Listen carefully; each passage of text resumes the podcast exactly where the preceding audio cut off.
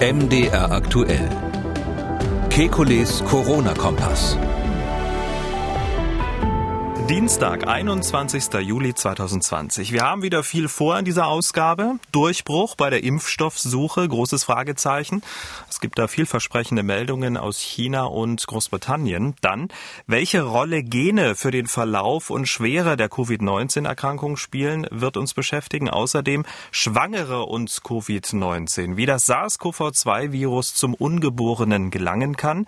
Dann null Coronaviren in 25 Sekunden. Was bringen eigentlich UVC-Lampen an Flughäfen und Büros? Und sollten sich Kreuzfahrtpassagiere vor Reiseantritt testen lassen? Wir wollen Orientierung geben. Mein Name ist Camillo Schumann. Ich bin Redakteur und Moderator bei MDR Aktuell das Nachrichtenradio. Jeden Dienstag, Donnerstag und Samstag haben wir einen Blick auf die aktuellen Entwicklungen rund ums Coronavirus und wir beantworten Ihre Fragen. Das tun wir mit dem renommierten Virologen und Epidemiologen Alexander Kekulé. Ich grüße Herr Kekulé. Guten Tag, Herr Schumann. Ja, wer den Podcast schon äh, länger hört, der weiß, am Ende ähm, gibt es ja ab und zu so eine positive Nachricht, also die positive Nachricht zum Schluss. In dieser Ausgabe fangen wir aber mal mit einer positiven Nachricht an. Und um ehrlich zu sein, gibt es sogar mehrere positive Nachrichten und ich bin mir nicht so richtig sicher, welche davon höher zu bewerten ist. Es gibt die gute Nachricht bei der Impfstoffsuche und die andere gute Nachricht, US-Präsident Trump wirbt jetzt ganz offiziell für das Tragen von Masken. Was meinen Sie, Herr Kekuli, welche positive Meldung ist jetzt höher zu bewerten? Ja, also ähm, ich würde fast sagen, obwohl man es nicht glaubt, die Meldung äh, von Donald Trump, weil das einfach einen unmittelbaren Effekt haben dürfte. Ähm, diejenigen, die die Masken ablehnen oder immer noch ablehnen, die machen das ja, weil auch ihre Führer das ablehnen und da kann man jetzt hoffen, dass, dass viele umschwenken in Amerika. Das Problem ist immer, wenn man zuerst sagt, Masken sind schlecht, und diese Kommunikation hatten wir in Deutschland auch, und dann plötzlich sich ändert und sagt, jetzt will ich sie aber doch empfehlen, so wie Donald Trump das jetzt macht, ähm, da ist immer die Frage, ob man das Volk dabei mitnimmt oder ob dann nicht alle, äh, einige sagen, na ich mag keine Masken und bis vor kurzem hieß es ja, die taugen auch nichts. Ich mach's mal konkret, was Donald Trump getwittert hat. Wir sind vereint in unseren Bemühungen, das unsichtbare China-Virus zu besiegen.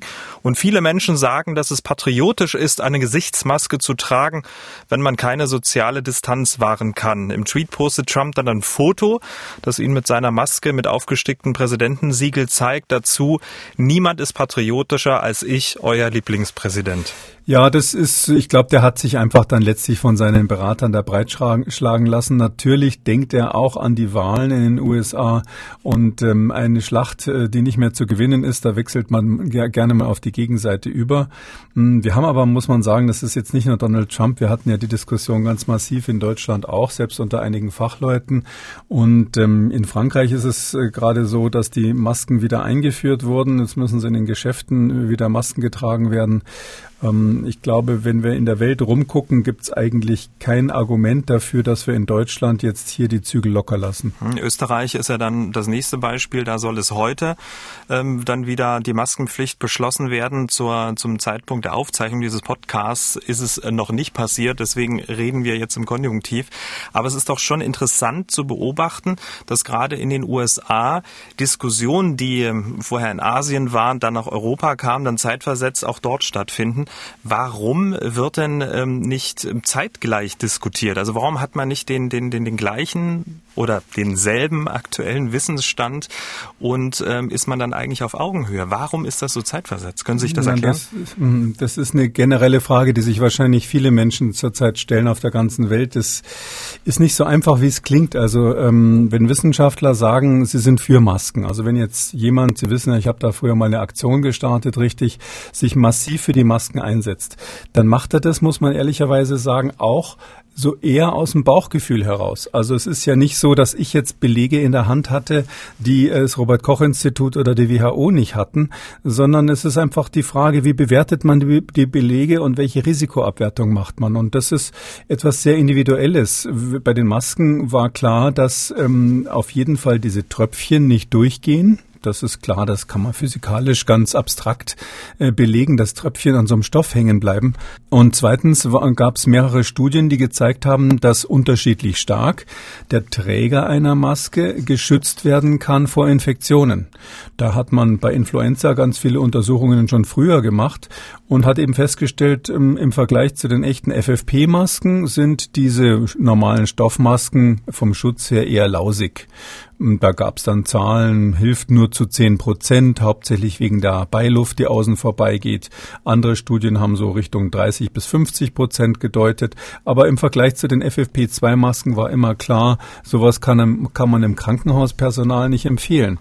Und jetzt muss man eben den Transfer machen. Jetzt muss man sagen, okay, das sind die Daten, aber was braucht man in einer epidemiologischen Situation, wo es auch darum geht, dass Maskenträger, falls sie krank sind, andere schützen? Und da haben eben einige Fachleute, zu denen ich damals gehört habe, gesagt, äh, die Daten reichen mir für die Empfehlung, ähm, weil in dieser speziellen Fragestellung ist das sinnvoll. Und andere haben gesagt, nein, ich will da erst mehr Untersuchungen zu sehen, bevor ich eine Empfehlung abgebe. Und vorher sind die Masken nicht sinnvoll, weil ja auch die Befürchtung bestand, dass die Menschen dann die Abstandsgebote nicht mehr einhalten. Auch diese Beurteilung, was die Menschen dann machen, halten sie wirklich die Abstandsgebote nicht mehr ein, sobald sie eine Maske im Gesicht haben? Oder ist der Effekt, dass man sich, wenn man eine Maske im Gesicht Gesicht hat, ja natürlich seltener ins Gesicht fasst und dass man immer daran erinnert wird. Ist das wirklich ein Effekt, der zum Social Distancing und zur Sicherheit beiträgt? Das sind sehr spekulative Dinge. Das, das entscheidet man so ein bisschen aus dem Bauch, so wie ein, wie ein praktischer Arzt entscheidet, äh, verschreibe ich jetzt lieber eine Massage oder eine Fangopackung. Aber nichtsdestotrotz ähm, hat sich ja diese, diese Empfehlung ja dann auch im Laufe der Pandemie ja verstetigt. Und deswegen fragt man sich ja dann äh, noch mehr, äh, warum die USA dann so spät ähm, reagiert haben haben. Ja, bei den USA ist es schon besonders eklatant, weil wir natürlich während dieser Pandemie haben wir ja diese ganzen Hausaufgaben gemacht. Da wurde sowohl epidemiologisch äh, das bewiesen, dass die Masken was bringen, als auch weitere physikalische Untersuchungen dazu gemacht. Da haben wir ja zum großen Teil darüber berichtet. Die Datenlage ist inzwischen, wenn man jetzt nicht ein totaler Skeptiker ist, eigentlich eindeutig. Und es ist ja auch so, dass in den USA äh, bis jetzt eigentlich das Weiße Haus sehr isoliert war mit seiner Position. Sowohl die Gouverneure der Bundesstaaten als auch die ganzen Fachinstitute des Landes, die ja weltweit führend sind, haben sich klar dann für die Masken ausgesprochen. Und deshalb ist es jetzt so eine Art Nachzügler bei dem Erkenntnisgewinn, wenn Donald Trump jetzt auch sagt, er ist dafür. Hm. Äh, um da jetzt nochmal einen Strich drunter zu ziehen, diese Empfehlung, wenn sie denn auch vom Volk umgesetzt wird, ähm, könnte sich dann signifikant dann auf das Infektionsgeschehen oder auch auf die Todeszahlen dann auswirken? Ähm, meines Erachtens ja, weil wir ja ähm, auch in den USA jetzt beginnend, in Europa sind wir viel weiter, die Situation haben, dass ähm, das Social Distancing ja im Prinzip schon funktioniert. Die Menschen haben es ja mehrheitlich verstanden, worum es geht. Und in dieser Situation, wo so diese normalen Infektionen durch Umarmung, durch Hände geben und ins Gesicht fassen und so weiter weniger Gewicht haben, geht es eigentlich primär um die Superspreading-Ereignisse. Also dass Einzelne in irgendwelchen ungünstigen Situationen im geschlossenen Raum bei schlechter Belüftung viele anstecken. Da kann es sein, dass einer mal 100, 200 Menschen auf einmal ansteckt. Wir haben Beispiele, wo so ein Verdacht besteht. Und so eine Situation ist natürlich äh, durch äh, Maskentragen weitgehend verhinderbar, weil wenn der eine eine Maske im Gesicht hat, wird er sicher nicht mehr so viele Menschen anstecken. Und das, da das ja seltene Ereignisse sind, ist natürlich mit so einer allgemeinen Prophylaxe, das können Masken sein, das kann auch eine Testung sein, ist einfach die Wahrscheinlichkeit, dass es zu diesem seltenen Ereignis dann kommt, deutlich geringer und dadurch ist es ein ganz, ganz effektives Mittel, was meines Erachtens ähm, eine der eine der Säulen ist, äh, um uns ähm, die Zeit bis zum Impfstoff äh, zu, zu versüßen oder zu ermöglichen. Hm. Gut, dann kommen wir zur nächsten positiven Meldung, wie angekündigt. Ähm, The Lancet, eine wissenschaftliche Fachzeitschrift, die hat gleich zwei ähm, Ergebnisse von zwei Impfstoffstudien veröffentlicht. Eine von einer britischen Forscher Forschergruppe, die andere von chinesischen Wissenschaftlern. Und äh, darüber wird in der Wahlwelt diskutiert, auch in diesem Podcast. Und beide Forschergruppen arbeiten an ähnlichen Impfstoffkandidaten und beide haben vielversprechende Ergebnisse erzielt. So ein bisschen der Reihe nach über diese Impfstoffkandidaten haben wir ab und zu hier im Podcast gesprochen. Nochmal kurz zusammengefasst, welche sind das?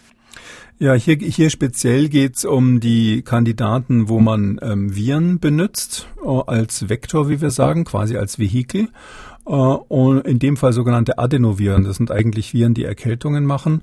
Und ähm, die werden so modifiziert, dass sie zum einen natürlich nicht mehr schlimm krank machen und zum anderen ähm, Proteine, Oberflächenmoleküle von diesem SARS-CoV-2 enthalten. Und ähm, wenn man damit dann Menschen impft, dann wird also dieses äh, SARS-CoV-2 quasi hergestellt, also dieses Protein, dieses Oberflächenprotein davon. Das sind diese Spikes, die man unter dem Mikroskop auch sieht. Und ähm, dieses, das, das stimuliert das dann das Immunsystem. Das ist eine Methode, die also ähm, sehr elegant ist, die im Tierversuch auch schon oft funktioniert hat. Ähm, es ist aber so, dass das eine experimentelle Methode ist, also neues Verfahren, äh, wo es viele, viele gute Daten dazu gibt, aber noch keinen Impfstoff, der wirklich breit angewendet wird. Hm, und das Besondere ist, dass das äh, Mittel der ähm, Oxford ähm, Universität gleich zwei Antworten des Immunsystems auslöst. Es fördert ähm, sowohl die Bildung von spezifischen Antikörpern als auch von T-Zellen. Beide sind ja für die Immunabwehr enorm wichtig. Also hat der Impfstoffkandidat aus Großbritannien jetzt die Nase vorn? Nein, das kann man so nicht sagen. Es ist so, dass wir immer, ähm, eine Immunantwort ist ja immer so, dass sie besteht ähm, aus ähm, mehreren Zellen. Das sind im Wesentlichen die weißen Blutzellen. Ähm, und da gibt's diese T-Zellen, die stimulieren andere Zellen. Es gibt auch wiederum Versuch, verschiedene Sorten von T-Zellen. Und es gibt die B-Zellen, das sind die, die die Antikörper produzieren. Und ähm, hier ist nachgewiesen worden, dass die T-Zellen aktiviert werden durch den Impfstoff.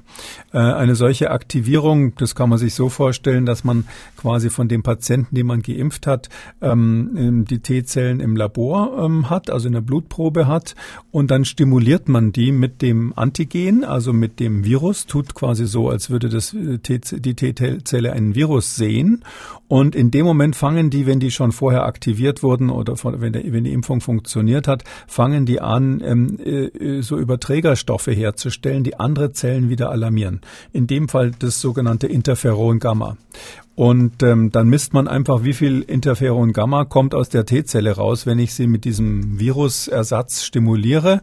Und wenn das sehr viel ist, dann kann man sagen, jawohl, diese Zelle ist vorher gegen dieses ähm, Virus quasi aktiviert worden. Die weiß, wie das Virus aussieht, die ist sozusagen geimpft dagegen. Das heißt aber noch nicht wirklich, dass der Patient dann am Schluss äh, immunologisch geschützt ist vor der Impfung, sondern es mhm. ist nur ein Hinweis darauf. Und das Experiment ist nicht so ungewöhnlich. Das macht man überall. Das haben die Chinesen auch gemacht. Die haben auch solche T-Zell-Stimulationsessays gemacht. Also sind beide gleich auf? Ja, die ähm, Daten sind ein bisschen unterschiedlich, weil erstens die äh, britische Studie ähm, aufwendiger ist. Die hat wesentlich mehr Essays gemacht, um zu testen, ob die, der Immunschutz wirklich da ist. Und zweitens hatten sie mehr Patienten. Äh, bei der britischen Studie, ähm, die ja dort von dem Jenner Institute der Oxford Universität gemacht wird, da haben die, ähm, diese, die Gretchenfrage ist immer, ich sehe irgendeine Stimulation im Labor ist das, äh, kann ich das übertragen auf die Situation beim Menschen? Und da haben schon meines Erachtens die Briten die Nase vorn, zumindest zum jetzigen Zeitpunkt. Das heißt noch nicht, dass sie das Rennen gewonnen haben. Äh, und zwar aus folgendem Grund, der Ansatz, den die dort nehmen, das ist ja so ein Schimpansen-Adenovirus, was ursprünglich mal vom Schimpansen kommt. Da hat das Labor, das Labor dort vom Adrian Hill und der Sarah Gilbert, die haben ähm, ähnliche äh, Untersuchungen schon gemacht. Da hatten sie mal einen Impfstoff gegen Ebola, da hatten sie eine gegen MERS, dieses Middle East Eastern äh, Respiratory Syndrome Virus, also was so ähnlich wie, wie SARS und wie jetzt SARS-CoV-2 ist. Und das war in diesen anderen Experimenten eigentlich immer erfolgsversprechend. Und konkret hat man hier folgende Daten. Man weiß, dass ähm, dieser konkrete Impfstoff, dass der tatsächlich auch in Makaken, also in Laboraffen quasi einen Schutz bietet. Und man weiß, ähm, dass dieser Schutz ähm, sich, der korreliert unmittelbar, also der echte Schutz vor einer Infektion, vor einer Neuinfektion, Challenge-Experiment sagt man da dazu. Das hat man bis jetzt nur mit Affen natürlich gemacht. Aber immer wenn das funktioniert hat, in dem Experiment, wo das funktioniert hat, da war ein ganz bestimmter Virusneutralisationstest positiv. Also da ist ein, ein bestimmter Neutralisationstest im Labor, das hat korreliert mit dem Schutz bei dem Affen. Das ist interessanterweise, darum erzähle ich das so ausführlich, ein Test, der in Deutschland gemacht wird. Den hat der Stefan Becker in Marburg gemacht. Der ist dort der Leiter der Virologie. Und die haben da natürlich ein Hochsicherheitslabor. Das ist in Marburg an der Virologie Tradition. Und die haben so einen speziellen Neutralisationsessay. Äh, den nennen die direkt Marburg Virusneutralisationsessay. Und der korrelierte eben bei den Affen mit dem echten Immunschutz. Also mit dem Schutz, den die Affen haben, wenn später das echte Virus als Provokation benutzt wird, also ein Ansteckungsversuch gemacht wird. Und dieser Test ist jetzt auch wieder hochgegangen bei dem, bei dem, bei den Kandidaten, wo man jetzt äh, den Impfstoff ausprobiert hat.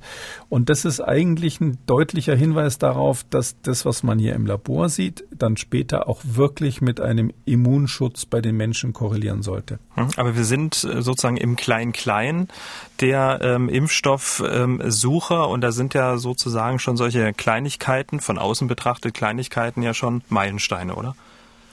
Ja, weil man halt einfach, das ist ein bisschen Kaffeesatz lesen, solange sie kein Challenge-Experiment machen. Äh, natürlich könnte man sagen, so ganz normal, früher äh, in China vor, vor langer, langer Zeit, als die ersten Pockenimpfstoffe äh, äh, entwickelt wurden dort, da hätte man einfach ein paar Soldaten genommen und die versuchsweise geimpft und dann mit dem Virus äh, konfrontiert, um zu schauen, ob sie krank werden. Weil wir das ja nicht machen, müssen wir irgendwelche Surrogatmarker, wie wir das nennen, finden. Und ich finde, dass das sehr optimistisch ist soweit. Ähm, die, die Frage, die wir nicht beantwortet haben bis jetzt, ist, ob tatsächlich bei ähm, älteren Menschen das immer noch gut funktioniert. Also ob wir da einen Impfschutz hinkriegen, weil die ja ein schwächeres Immunsystem haben und auf die kommt es bei SARS-CoV-2 besonders an. Mhm. Äh, wir wissen aber, ähm, dass ähm, dieser, diese, diese, diese ähm, Schimpansen-Adenovirus-Vakzine, also das ganze Prinzip, dass das eigentlich bei älteren Menschen ganz gut funktioniert. Da gibt es ältere Daten dazu, wo man das mal gemacht hat. Das heißt, ich bin da ganz optimistisch, dass wir hier auf einem, auf einem sehr, sehr guten Weg sind. Das wird ja mit AstraZeneca zusammen, einem, einem riesen Pharmakonzern zusammen entwickelt. Und ähm, ich bin da ganz optimistisch, dass, dass ein Impfstoff, ein Impfstoff dabei rauskommt, der zumindest funktioniert. Interessant ähm, ist ja das Thema Nebenwirkung. Im Vergleich zur Kontrollgruppe, da wurde Meningitis-Impfstoff verwendet, verursachte die SARS-CoV-2-Impfung häufiger äh, geringfügige Nebenwirkungen. Ähm, da kann man Paracetamol nehmen, da wurde, wurden dann diese Nebenwirkungen reduziert und am häufigsten wurde über Kopfschmerzen und Müdigkeit berichtet. Ähm, das ist ja eigentlich noch verkraftbar, oder wie schätzen Sie das ein? Ja, doch, das ist die Achillessehne dieses ganzen Konzepts, muss man sagen. Zum einen, weil wir wissen, dass diese Adenovektor-Impfstoffe häufiger Nebenwirkungen machen. Darum schauen wir da ganz genau drauf. Also sozusagen bei der Wirksamkeit kann man noch nicht ganz einen Haken dahinter machen, aber optimistisch sein. Aber bei den Nebenwirkungen, ja, da ist es eben so, ähm, als dass die überhaupt die, diejenigen, die sozusagen die Kontrolle waren, dass die denen nicht einfach Placebo, also irgendwie Wasser gegeben haben, sondern einen anderen Impfstoff ähm, und auch noch einen Meningokokken-Impfstoff, wo man weiß, dass der auch nicht so, so wenig Nebenwirkungen hat, also so ein Hirnhautentzündungsimpfstoff. Ähm, da, das deutet natürlich schon darauf hin, dass die selbst befürchtet haben, dass wenn sie das gegen, gegen Null sozusagen testen, dass dann die Nebenwirkungen ähm, quantitativ relativ stark aussehen. Und selbst im Vergleich zu diesem anderen Impfstoff ist es doch schon deutlich mehr gewesen bei dem Versuchsimpfstoff hier, bei dem SARS-CoV-2-Impfstoff. Ähm, ja, dass es dann immer Leute geben, die sagen, mir tut der Arm weh oder die sagen, ich fühle mich schlapp oder sowas. Das, das ist normal. Das wird ja auch subjektiv abgefragt ähm, und da würde ich mir erstmal keine Sorgen machen. Was wir hier aber beobachten, sind doch relativ häufig sogenannte systemische Nebenwirkungen. Also nicht so besonders an der Einstichstelle, sondern dass der Patient insgesamt zum Beispiel Kopfschmerzen kriegt, langanhaltende Kopfschmerzen für eine Zeit oder auch so ähm, fieberartiges Gefühl, ohne wirklich Fieber zu haben, so, so ähnlich wie Schüttelfrost und generalisierte Muskelschmerzen, so dass sich das nach der Impfung eigentlich anfühlt wie eine beginnende Virusinfektion. Mhm. Und das sind genau die Sachen, die eben bei diesen Adenoviren, ähm, Virusimpfstoffen ähm, gelegentlich auftreten. Da muss man sehr, sehr genau hinschauen. Ähm, ob das nicht, wenn jetzt mehr als diese, in diesem Fall ähm, 1000 Patienten da untersucht wurden, ähm, beziehungsweise nur die Hälfte davon, ungefähr 540, haben ja den, den Impfstoff gekriegt, äh, wenn es jetzt mehr ist, ob dann die Nebenwirkungen nicht zunehmen und ob die in einen Bereich gehen, wo die Menschen dann sagen, nee, wenn es mir so schlecht geht, dann, dann will ich das eigentlich nicht. Wir haben einen zugelassenen Impfstoff, ähm, das ist, da wurde ja auch diese Diskussion in Deutschland rauf und runter äh, geführt, wenn Sie sich erinnern an die Windpockenimpfung. Ähm, und ähm, äh, das ist ein Impfstoff, der ist zugelassen, der hat wahrscheinlich auch relativ viele Nebenwirkungen, zumindest die aktuellen Daten sehen noch so aus. Ähm, da gibt es aber eine Diskussion, ob man das jetzt machen soll oder nicht. Und die Kinderärzte diskutieren darüber. Und wenn wir so eine Diskussion wegen der Nebenwirkungen dann hinterher haben bei den bei dem SARS-CoV-2, dass wir die, die Pandemie nicht bekämpfen können, weil die Leute sagen, nee, das, den nehme ich hm. nicht, dann wird es natürlich ein Problem. Aber so grundsätzlich, ähm, man kennt das ja auch von der von der Grippeschutzimpfung. Ähm, wer die ähm, verabreicht bekommt, das erste Mal klagt er dann danach auch über möglicherweise ähm, Fieber oder ihm geht's nicht so richtig gut und schildert ja genau das, ähm, dass er mm, das Gefühl hat, ähm, sich gerade äh, infiziert zu haben. Das gehört auch irgendwie schon fast mit dazu, oder? Ja, also das genau, aber die Frage ist eben, wie oft es ist und mhm. wie stark es ist. Ähm, das ist ein gutes Beispiel. Also die, die Influenza-Impfung, die Grippeschutzimpfung ist eine der sichersten mit den geringsten Nebenwirkungen. Die hat die kleinste lokale und systemische Reaktogenität, wie wir sagen. Also der Körper Körper reagiert noch am wenigsten. Und wenn Sie das so als Basislinie nehmen, dann kann man sagen, dass dieser Impfstoff, wie er da in Oxford gerade entwickelt wird, deutlich mehr Nebenwirkungen hat, zumindest was diese Zwischenauswertung erstmal betrifft.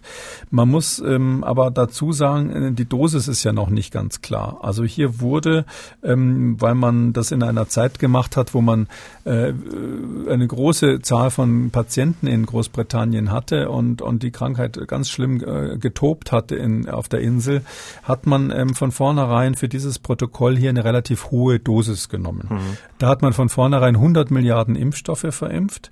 Das ist relativ viel. Und ähm, mit dieser Dosis hat man einen sehr guten Effekt gesehen. Also wenn man das zweimal gibt, war äh, bis zu 100 Prozent der, der Probanden waren dann hinterher geschützt, zumindest was das Labor, das Laborexperiment aussieht, scheinbar geschützt gegen Covid-19. Ähm, vielleicht kann man mit dieser Dosis noch ein bisschen runtergehen. Das mhm. ist eine, das ist eine Möglichkeit. Das wird man jetzt als nächstes sehen. Diese Nebenwirkungen sind wohl ziemlich deutlich dosisabhängig gewesen, auch in diesem Experiment. Und ja, ähm, das wäre eine Chance, die man hat. Aber ich glaube, am Ende des Tages wird das Thema Nebenwirkung, man muss sich vorstellen, wir wollen ja wirklich Millionen, Milliarden von Menschen damit impfen. Und wenn sie Nebenwirkungen haben, die dann in Anführungszeichen nur eins zu zehntausend auftreten, aber dann Todesfolge haben könnten durch einen, eine Überreaktion des Immunsystems zum Beispiel, ähm, dann ist der Impfstoff eigentlich nicht brauchbar für diese Anwendung. Mhm. Und deshalb ist, es, deshalb ist das Ganze viel schwieriger, als nur zu zeigen, dass im Neutralisationstest äh, der Titer hochgeht. Mhm. Also 500 äh, Personen waren es dort und Sie haben es ja gesagt, es muss äh, für Milliarden Menschen muss dieser Impfstoff ähm, produziert werden und ähm, ja, die Nebenwirkungen auf ein Minimum reduzieren. Aber wie individuell Menschen auf das Virus oder möglicherweise einen Impfstoff reagieren, zeigt eine neue Studie aus den USA. Diese Studie teilt die Menschen grob gesagt in drei Immunotypen ein. Und dieser Typ entscheidet dann darüber, wie die Krankheit verlaufen wird und wie schwer sie verlaufen wird. Also spielen die Gene da ein gewaltiges Wörtchen mit, oder? Ja, das ist, also mich, mich begeistert diese Studie, aber die ist natürlich ein bisschen akademisch. Ich verstehe jeden, jeden der dann sagt, die Details sind ihm dazu fein. Aber das ist in Philadelphia Machen Sie so, dass wir es alle verstehen. Das, ja, in, in, Science, einem unserer äh, Top-Journale letzte Woche erschienen.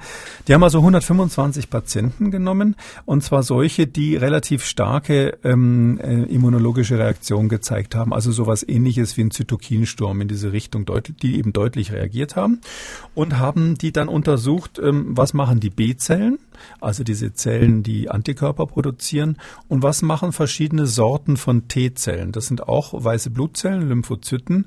Äh, die kann man aber wieder weiter unterscheiden. So die ganz einfache erste Stufe der Unterscheidung sind die T4-Zellen. Das sind Helferzellen, die das Immunsystem stimulieren.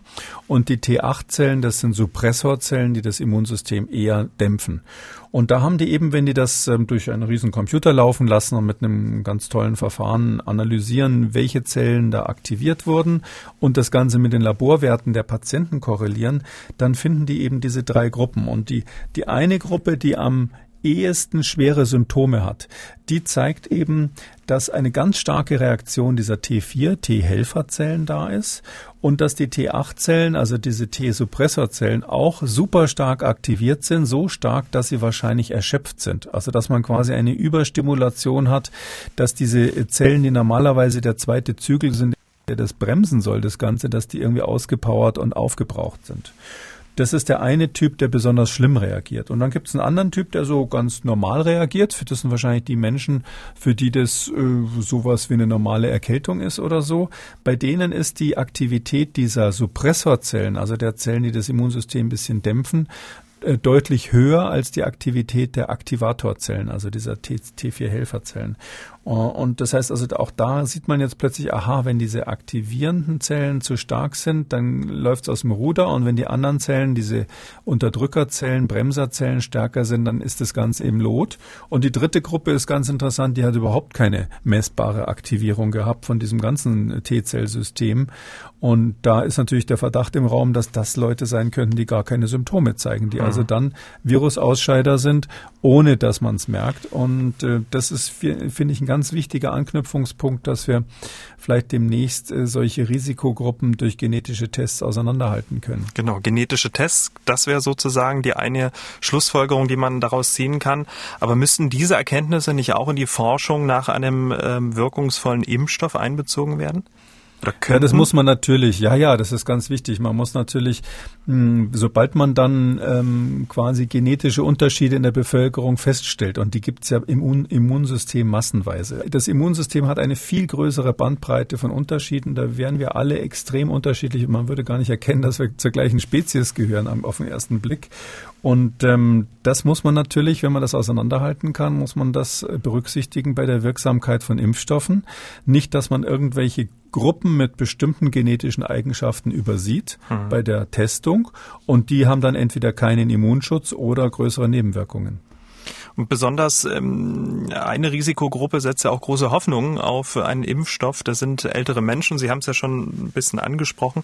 Aber gerade bei den älteren Menschen sind die Zellen ja möglicherweise schon quasi dauerentzündet, dass ein Impfstoff möglicherweise gar nicht vertragen wird oder? Ja, das ist ähm, das ist ein ganz interessantes. Ich, ich nenne es immer noch eine Theorie. Ich glaube, mhm. die Leute, die diese Theorie erforschen, die werden jetzt schimpfen und sagen, nein, das ist aber bewiesen. Das ist dieses Konzept vom sogenannten Inflammaging heißt es auf Englisch. Das ist also Inflammation heißt äh, Entzündung und Aging heißt Altern. Und Inflammation, Inflammaging heißt, dass quasi im Alter äh, so eine Basisentzündungsaktivität langsam zunimmt. Wir sehen es tatsächlich äh, bei bestimmten Untersuchungen der kleinen Gefäße, dass die immer so eine Art Dauerentzündung an der Oberfläche haben im Alter. Und die wird zum Beispiel mit der Arteriosklerose in Zusammenhang gebracht. Aber wie das genau ist und ob das genau so ist, wie, wie diese Verfechter der Theorie ähm, sich das so vorstellen, dass da ist noch ein Fragezeichen dahinter. Und jetzt gibt es ähm, sozusagen dann zwei Aspekte, wenn man den Impfstoff bei alten Menschen anschaut. Der eine ist, ähm, dass wir diese Dauerentzündung haben und da wird vermutet, dass durch diese Dauerentzündung die Wirksamkeit von Impfstoffen nachlässt. Mhm. Weil die einfach, kann man sich so simpel vorstellen, da ist es sowieso schon ständig aktiviert, das Immunsystem. Und ähm, dadurch äh, schafft es der Impfstoff nicht zusätzlich dann noch eine Aktivierung herbeizuführen, was ja nötig ist, damit man immun wird. Äh, und die andere Richtung, die man aber auch im Auge haben muss, ist, dass äh, die Immunzellen auch altern, so wie jede andere Zelle im Körper auch. Äh, Im Alter sehen wir schlechter und hören schlechter und auch unser Immunsystem wird schwächer. Und ähm, das führt dazu, dass man grundsätzlich auf Impfungen aus einem anderen Grund schlechter reagiert, einfach aufgrund einer gewissen Erschöpfung des Immunsystems. Mhm. Und jetzt muss man mal sehen, welcher Faktor da eine Rolle spielt. Also ich glaube, dass dieses Covid-19 für die ganze Impfstoffentwicklung und für das Verständnis von altersabhängigen Wirkungen bei Impfstoffen einen enormen Schritt nach vorne machen wird. Vielleicht verstehen wir sogar hinterher die ganze Influenza-Impfung, die uns ja immer noch plagt, äh, besser Und ich glaube, dass das sowas wie Man to the Moon, das ist so ein Projekt, wo ganz viele Nebeneffekte bei rauskommen, die insgesamt der Gesundheit der Menschen helfen können. Insgesamt äh, gibt es ja 20 äh, so aussichtsreiche Impfstoffkandidaten und die Bundesregierung, die hat ordentlich Geld in die Hand genommen, 750 Millionen Euro für ein Sonderprogramm zur Impfstoffentwicklung. Ähm, das Wirtschaftsministerium beteiligt, zum, beteiligt sich zum Beispiel an CureVac mit 300 Millionen Euro. Auf EU-Ebene gibt es ja auch noch eine Impfstoffinitiative mit 230 Millionen Euro. Ist die Bundesregierung da dabei? So in Ihren Augen, Herr Kekulé, tut die Bundesregierung das Richtige und genug, ähm, damit schnell viele Menschen geimpft werden können? Ähm, das ist eine schwierige Frage, weil wir ja nicht wissen, ähm, welches Pferd gewinnen wird am Schluss. Die Bundesregierung setzt hier auf deutsche Pferde erstmal und hofft, dass die das Rennen machen werden man kann eigentlich, es wäre sicher eine falsche Entscheidung zu sagen, na ja, äh, international gibt so viel Kon Konkurrenz, da müssen wir jetzt nicht auch noch was machen, weil wir vielleicht sowieso nicht unter den Top 3 landen werden. Ähm, ich glaube, dass es auf jeden Fall, auch wenn möglicherweise in einer der vielen anderen Kandidaten zuerst sozusagen durch die Ziellinie geht äh, und ähm, auf dieser Basis dann die Impfstoffe weltweit hergestellt werden, dann gibt es ja zwei wichtige Effekte. Das eine ist, dass es äh, sicherlich nicht nur einen Impfstoff geben wird am Ende des Tages, sondern mehrere, die in Konkurrenz produziert werden. Da wird es dann vielleicht einen sehr guten und einen nicht ganz so guten geben, aber es geht ja auch um Verfügbarkeit von diesen Impfstoffen. Deshalb ist es sicherlich äh, sinnvoll, auch wenn man dann vielleicht den, den als dritten produzierten Impfstoff unterstützt hat, äh, dass man da mit im Rennen ist. Ähm, der zweite Aspekt ist, dass die Bundesregierung natürlich ähm, dadurch, dass sie hier investiert und dass Europa mitmacht, dadurch sichert man sich ja letztlich äh, den Zugang zu den Impfstoffen, wenn sie dann da sind, weil da wird sicherlich ein Verteilungswettkampf geben und dass man da sich beteiligt hat, auch mit sehr viel Geld, ist, ist auf jeden Fall ein gutes Argument. Und schließlich darf man nicht aus den Augen verlieren, dass es natürlich die, die europäische und deutsche Forschung einen enormen Schritt nach vorne bringt. Äh, und ähm, das äh, ist dann auf jeden Fall gut investiertes Geld. Man muss im Einzelfall gucken, ähm, dass man nicht aus Versehen Firmen fördert, also nur quasi innerhalb der Mauern eines bestimmten, einer bestimmten Firma das Geld, das, das Geld ausgibt, die ähm, quasi an der Börse und am Markt alleine keine Überlebenschancen hätten. Aber ich hoffe sehr, dass das Wirtschaftsministerium diese Frage geprüft hat und dass, dass das Geld zum großen Teil wirklich in die Forschung geht und, und nicht in strukturelle Dinge, die, die mit den Firmen dann zu tun haben. Wir müssen noch über eine Schlagzeile sprechen, über die vermutlich viele Tausende werdende Mütter gestoßen sind in den vergangenen Tagen und jetzt möglicherweise auch sehr verunsichert sind. Die Schlagzeile lautet, Schwangere können Ungeborenes wohl im Mutterleib mit Coronavirus anstecken. Also welche werdende Mutter macht sich nach so einer Schlagzeile keine Gedanken? Wir müssen deshalb mal kurz drüber reden, weil es ja auch ein Einzelfall war und die Umstände, die dazu geführt haben, ja auch betrachtet werden müssen. Aber mal so grundsätzlich, Herr Kekoli, was denken Sie, wenn Sie solche Überschriften lesen? Ja, ich bin da vorsichtig, weil ich gehe einfach, ähm, wie glaube ich die meisten Kinderärzte und äh, Frauenärzte, einfach vom klinischen Bild aus. Und wir haben ja viele Beispiele, wo ähm, Neugeborene infiziert wurden, wo kleinste Kinder infiziert wurden. Ähm, und es ist, sieht so aus, als wäre das ähm, SARS-CoV-2 kein Virus, was jetzt insbesondere bei Kindern oder Schwangeren besonders gefährlich ist. Das sind zumindest bisher die Daten. Kann natürlich sein, wenn man dann eine größere Zahl hat, dass sich das nochmal ändert. Aber im Moment ist es nicht der Fokus, wo wir Angst haben müssen. Ja, und jetzt ist hier diese eine Studie aus Frankreich, die ist ähm, gerade veröffentlicht worden. Da hat man ähm, ein Neugeborenes gehabt, das also positiv war auf SARS-CoV-2. Das Kind wurde dann auch auf der ähm, Intensivstation behandelt unter, unter Sicherheitsbedingungen, dass es niemanden ansteckt. In dem ganz konkreten Einzelfall aus äh, Frankreich, äh, dort spielte das, sagen die Ärzte, bisher sei nicht sicher gewesen, ob Neugeborene, bei denen das Coronavirus nachgewiesen wurde, entweder bei der Geburt oder bereits im Mutterleib angesteckt wurden und das sei nun klarer. Hier hat man eben äh, die Plazenta, den Mutterkuchen genauer untersucht und wirklich festgestellt, dass ähm, nicht nur in dem Blutsystem Immunsystem des Kindes, sondern auch in den Zellen, äh, die quasi auf der Seite des Kindes sind in der Plazenta. In der Plazenta gibt es ja quasi so eine Schranke zwischen mütterlichem und kindlichem Blutkreislauf. Und da hat man gezeigt, dass die Virusvermehrung auch stattgefunden hat. Zumindest in der einen, einen Arbeit ist das gezeigt worden, wenn es stimmt. Auf der Seite, die zum Kind gehört, zum Fötus gehört vor der Geburt. Und das ist natürlich schon ein deutlicher Hinweis darauf, dass ähm, zumindest in den letzten Wochen der Schwangerschaft, vorher wahrscheinlich nicht, äh, das Virus auf das Kind übergehen kann und dann auch im Kind sich vermehren kann. Wobei wir eben noch gar nicht wissen, ob das irgendwelche krankmachenden Konsequenzen hat. Hm. Genau, Sie haben es ja gerade eben gesagt, es war relativ spät äh, zum Zeitpunkt der Schwangerschaft und die Rahmenbedingungen waren auch sehr individuell und es ist ein Einzelfall. Also das ist sozusagen etwas, was man jetzt nicht anwenden kann und reprä äh, repräsentativ schon gar nicht und werdende Mütter müssen sich jetzt keine Gedanken machen. Also äh, zum jetzigen Zeitpunkt nicht. Es ist ja so, dass werdende Mütter sowieso immer vorsichtiger sind als, äh, sage ich mal, die Durchschnittsbevölkerung aus anderen Gründen und das mit gutem Grund dann. Ähm, äh, man kann vielleicht Folgendes zur Beruhigung sagen. Also alle Viren, von denen wir wissen, dass sie in der Schwangerschaft Schäden machen, also so typisch Schäden beim ungeborenen Kind. Alle diese Viren machen Infektionen früh in der Schwangerschaft und dann typischerweise in der Weise, dass wenn Organe noch entwickelt werden, dass sie da in dieser Entwicklung Störungen machen. Ähm, ob ein Virus, was in der Spätschwangerschaft ein Kind infiziert, irgendeinen Effekt hat, ist eigentlich gar nicht zu vermuten, weil ähm, das gleiche Kind ist ja, wenn Sie so wollen, eine Minute nach der Geburt dann eben kein Fötus mehr, sondern draußen ein eigener eigener Mensch.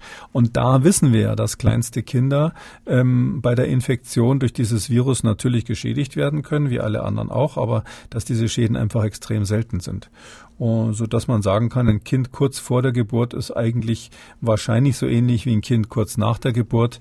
Ähm, und das heißt im Moment kein Grund für Alarmismus.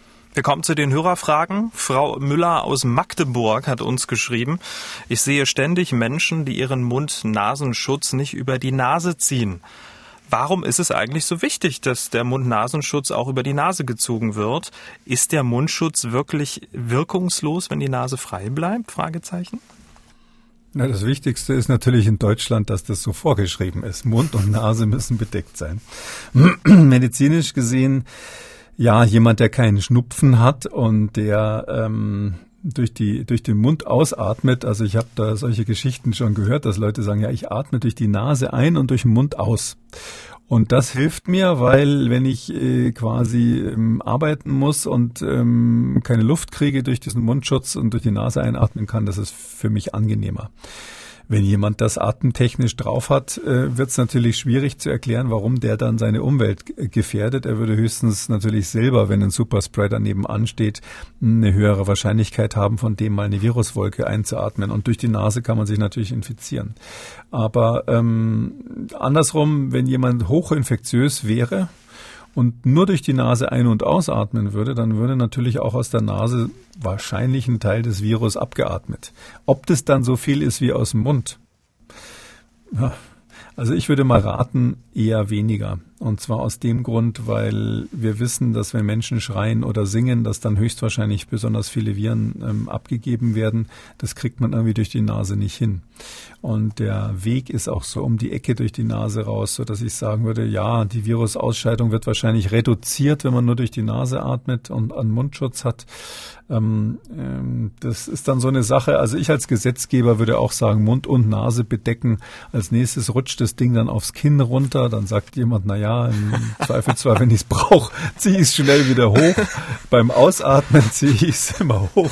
Keine Ahnung, was dann als nächstes kommt. Diese Dinge müssen ja auch irgendwie kontrollierbar sein. Mhm. Und ähm, deshalb bin ich eigentlich dagegen, jetzt die Feinheiten da so auseinanderzunehmen. Okay, ich glaube, die, die Antwort und was Sie sagen wollen, ist angekommen. Ähm, Herr Kekulé, ein Schiffsarzt hat uns geschrieben, er möchte seinen Namen nicht nennen. Er schreibt, ich arbeite im Bordhospital eines Kreuzfahrtschiffs. Nachdem alle Kreuzfahrten ausgesetzt wurden und nur noch die Crew an Bord verblieb, sollen nun bald wieder die ersten Fahrten mit Passagieren starten. Alle Reedereien haben neue Hygienekonzepte entwickelt, die beispielsweise beinhalten, dass vor dem Aufstieg die Temperatur gemessen wird, dass die Passagiere einen Gesundheitsfragebogen Fragebogen ausfüllen müssen, dass es Abstandsregelungen, vermehrte Desinfektion und eine Maskenempfehlung gibt. Wir Schiffsärzte und Ärztinnen sind uns aber weitgehend einig, dass dennoch ein wichtiger Faktor fehlt, nämlich eine verpflichtende PCR-Testung für alle Passagiere, die vor dem Aufstieg nicht älter als 48 Stunden sein darf. Damit bestünde zwar immer noch ein Restrisiko, aber es würde doch stark gemindert. Für die Crew ist ein solcher Test verpflichtend. Außerdem wird eine zweiwöchige Quarantäne an Bord verlangt von der Crew. Und jetzt die Frage, wir Ärzte und Ärztinnen sorgen uns deshalb um die Gesundheit unserer Crew und halten es für unverantwortlich, den PCR-Test nicht zu verlangen. Allerdings haben die Hafenbehörden und das RKI die Nichtnotwendigkeit des Tests abgenickt. Was halten Sie davon? Fragezeichen. Ganz kurz, ich habe das RKI angefragt, ob diese hm, PCR-Tests nicht verpflichtend empfohlen werden und die Antwort war, man wolle sich dazu nicht äußern. So, jetzt Ihre Antwort. Hm. Naja, das RKI ist da vorsichtig, weil die sagen, zum Einzelfall äußern wir uns lieber nicht ähm, weil wir da nicht genau wissen, wie die Details sind. So ähnlich geht's mir natürlich auch. Das kommt mal über diesen einzelnen konkreten Fall kann ich nicht sagen, weil das kommt sehr darauf an, was für Hygienekonzepte man dann hat und ähnliches. Man kann aber grundsätzlich sagen, ein Kreuzfahrtschiff ist ähm, ein absoluter Hochrisikobereich. Das wissen wir von konkreten Ausbrüchen, das kann man auch theoretisch sagen. Ähm, das ist nicht ganz so schlimm wie vielleicht eine Zerlegehalle von in der Fleischverarbeitung, aber es geht in so eine Richtung. Das heißt also, wir haben einen Hochrisikobereich, wir haben Menschen, die da lange Zeit zusammen sind und dann auch fernab der medizinischen Versorgung ähm, betreut werden müssen. Ähm, ich bin der Meinung, dass man bei solchen Bereichen wirklich als letztes äh, die Zügel lockern sollte, sondern dort erstmal anfangen sollte mit einem Sicherheitskonzept, was, wenn ich mal so sagen darf, mit Gürtel und Hosenträger arbeitet. Deshalb bin ich der Meinung, dass es äh, sinnvoll ist, auf Kreuzfahrtschiffen wirklich die Menschen äh, einmal zu testen, bevor sie an Bord gehen, so wie es mit der Crew ja auch gemacht wird. Hm, und ganz kurz noch nachgefragt, wenn die Passagiere dann an Bord sind, dann auch nochmal regelmäßig testen oder kann man, wenn man so einen Anfangstest hat, darauf dann verzichten? Das kommt ein bisschen drauf an, wie lang die an Bord sind und was die dann machen. Äh, wenn es so ist, dass man einmal einschifft und ähm, die, die Personen sind dann im Prinzip alle äh, gemeinsam, sage ich mal, eine Woche unterwegs und verlassen nach einer Woche wieder das Schiff, äh, dann ist es meines Erachtens unkritisch. Wenn man natürlich so eine längere klassische Kreuzfahrt hat, wo dann nach vier Tagen noch Leute zusteigen, nach einer Woche nochmal Leute zusteigen, wo Landurlaub zwischendurch ist, wo man auch das Schiff verlassen kann, ein paar Tage in der Stadt bleiben kann und mit dem nächsten weiterfährt und ähnliches, dann ist es durchaus sinnvoll, das zu wiederholen. Ich würde sagen, so einmal die Woche vielleicht die Tests zu wiederholen.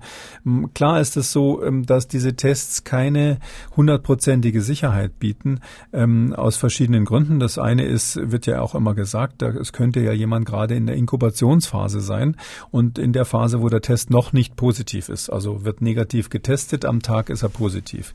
Das Argument ist ähm, auch vorgebracht worden, als ich immer plädiert habe für die Einreisekontrollen, die in, inzwischen ja zum Glück eingeführt werden, ähm, ist dann immer gesagt worden, ja, dieses, dieses Argument zählt für mich nicht, weil es ist ja so, wenn Sie äh, einen Teil der Menschen nicht erwischen, dann haben wir hier in der Situation ähm, einfach, ähm, sag ich mal, einen von 100 oder so Infizierten, die, sie, die ihnen durch die Lappen gehen. Das ist äh, immer noch viel besser, als alle durchzulassen, die infiziert sind. Und ähm, deshalb glaube ich, dass man in so einer Kreuzfahrtsituation keine Sicherheit schafft. Man muss trotzdem die Abstandsregeln und so weiter beachten, aber dass man die Sicherheit deutlich erhöhen kann, indem man die Person, bevor sie an Bord geht, getestet hat. Gut, das zu den Kreuzfahrtschiffen. Diese Dame hat angerufen und eine sehr konkrete Frage zu UVC-Lampen. UVC-Lampen sollen in Flughäfen, Boutiquen, Supermärkten und so weiter die Verbreitung des Virus vermeiden. Ich, ich bin da sehr skeptisch und würde gerne Ihre Einschätzung haben. Vielen Dank. Tja, diese Dame ist skeptisch. Sie auch? Äh, ja, also so grundsätzlich funktioniert das nicht. Da wird viel Geld gemacht oder das versucht im Moment. Das Problem bei diesen ganzen Lampen ist oder Inaktivierungssystemen ist immer das gleiche. Sie haben ein System, wenn Sie da Luft durchleiten mit Viren drinnen und diese Luft direkt an einer zum Beispiel UVC-Röhre vorbeigeht, also an einer Leuchtstoffröhre, die einen starken Anteil von ultravioletten Licht hat, was natürlich Viren abtöten kann. Ja, dann haben Sie in der Luft, die dort behandelt wurde, vielleicht 99,9 Prozent der Viren abgetötet. Ähm, aber wenn jetzt nur 0,1 Prozent der Raumluft da durchgeleitet wurden, dann ist das ein Effekt, der eigentlich nichts bringt, sodass das ganze Problem immer das gleiche ist gleichmäßig den ganzen Raum sozusagen immer wieder an diesem Inaktivierungsgerät vorbeizuleiten. Und da können Sie sich den Kopf zerbrechen. Das ist wahnsinnig schwierig. Das wird für OPs ja versucht, genau mit solchen Techniken. Ähm, da müssen Sie wirklich sehr, sehr viel Geld in die Klimatechnik investieren, damit das so eine gleichmäßige Verdrängungslüftung heißt es dann gibt, wo am Ende des Tages das, ähm, die frisch zugeführte Luft immer äh, an der UV-Lampe vorbeigeht. Also ich, ähm, ich glaube, das ist so für den Alltag, wo man Menschen hat, die sich bewegen und die dadurch natürlich auch die Luft verquirlen ständig und wo man natürlich natürlich die Räumlichkeiten nicht mit wahnsinnig viel Geld mit Lüftungstechnik ausstatten kann. Äh, ich glaube, für den Alltag ist sowas ungeeignet. Dann hat Herr Christ uns gemailt und geschildert, wie er sich vor dem Virus schützt, ähm, wenn er äh, Durchgangsverkehr hat, also ihm sozusagen jemand entgegenkommt und er keine Maske auf hat, hält er einfach die Luft an. Ähm, bringt das was? Luft anhalten? Ja, also ja, wenn Sie in einem engen Treppenhaus sind und ihnen kommt jemand äh, hustend die Treppe entgegen und sie können nicht ausweichen, dann würde ich versuchen, dem nicht ins Gesicht zu sehen ähm, aus kürzerem Abstand. Und äh, ich, ja, jetzt sage ich mal ganz ehrlich, Luft anhalten ist eine naheliegende Idee. Das ähm, sollte man aber dann auch ein paar Schritte länger machen, auf, weil der ja wahrscheinlich schon einen längeren Weg zurückgelegt hat in diesem Treppenhaus. Und äh, so ein paar Sekunden halten sich die Viren dann schon in der Luft. Also da, der, wer länger die Luft anhalten kann und viel geübt hat beim Apnoe-Tauchen, ist da im kleinen Vorteil. Also Luft anhalten und dann nicht vergessen, wieder zu atmen. Herr äh, Kekoli, wir sind am Ende von Ausgabe 84 und an dieser Stelle mal der Hinweis an alle Hörer dieses Podcasts, die gerade im Urlaub sind, egal wo sie unterwegs sind, schreiben Sie uns doch mal, wie an Ihrem Urlaubsort, Hotel etc. mit diesen Abstands- und Hygieneregeln umgegangen wird, auf welche vielleicht kreative Lösungen Sie in Ihrem Urlaub gestoßen sind oder vielleicht was was richtig schief läuft, schreiben Sie uns. Das würden wir gerne mal besprechen hier im Podcast. Herr Kikuli, vielen Dank. Wir hören uns dann am Donnerstag wieder. Danke Ihnen. Bis dann, Herr Schumann. Sie haben auch eine Frage an Professor Kikuli, dann schreiben Sie uns mdraktuell-podcast.mdr.de oder rufen Sie uns an 0800 322 00. MDR aktuell. Kekules Corona-Kompass.